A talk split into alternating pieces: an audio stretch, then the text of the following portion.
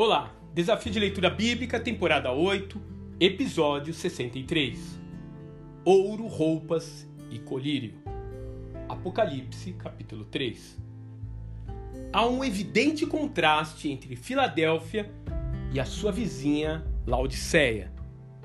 Essa cidade ao sul da Ásia Menor era tão próspera e autossuficiente que ao ser sacudida por um terremoto em 60 depois de Cristo, optou em se erguer com seus próprios recursos, recusando a ajuda do Império Romano, que havia reconstruído a pequena Filadélfia ao norte dos seus limites.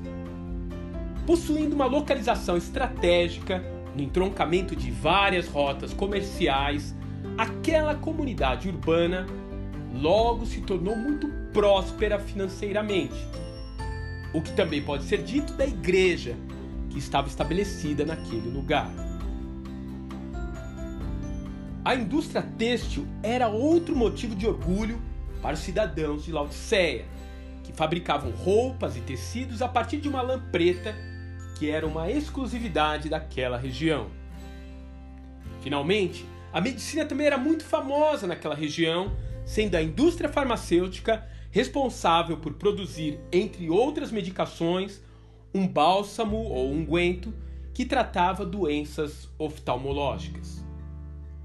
Laodiceia, porém, tinha um grande problema de abastecimento de água e dependia exclusivamente de aquedutos provenientes da periferia da cidade, que, via de regra, chegava até a rede de abastecimento da população a uma temperatura e gosto impalatáveis, que muitas vezes provocava vômitos naqueles que a ingeriam. Diante de tudo isso, é possível compreender melhor essa carta, que novamente, em oposição a Filadélfia, não apresentou nenhum elogio, somente severas repreensões. A igreja que havia em Laodiceia não estava passando privações, bem pelo contrário. Também não estava sendo perseguida por algum grupo de religiosos. Seu problema vinha de dentro da própria comunidade. O seu defeito era se achar autossuficiente a tal ponto que o próprio Senhor se apresentou como estando do lado de fora da igreja, batendo a porta para entrar e poder cuidar do seu rebanho. As severas palavras de Jesus permanecem atuais para os cristãos e para as igrejas de nossos dias precisamos ser lembrados de que Ele, e não nós, é o cabeça da igreja. A nossa suficiência só poderá vir do seu poder em nós. E é para isso que precisamos também de colírio para os nossos olhos, para enxergar que a verdadeira riqueza não está naquilo que podemos comprar ou possuir.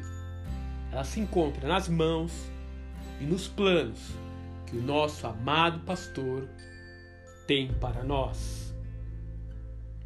Você diz: Estou rico, adquiri riquezas e não preciso de nada.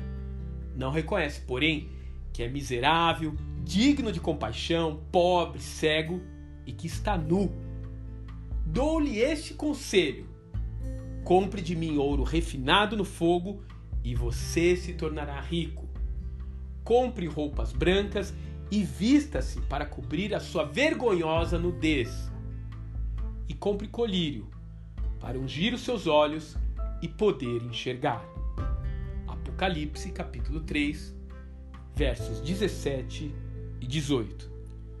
Continue conosco acompanhando essas cartas preciosas do Apocalipse. Que Deus te abençoe.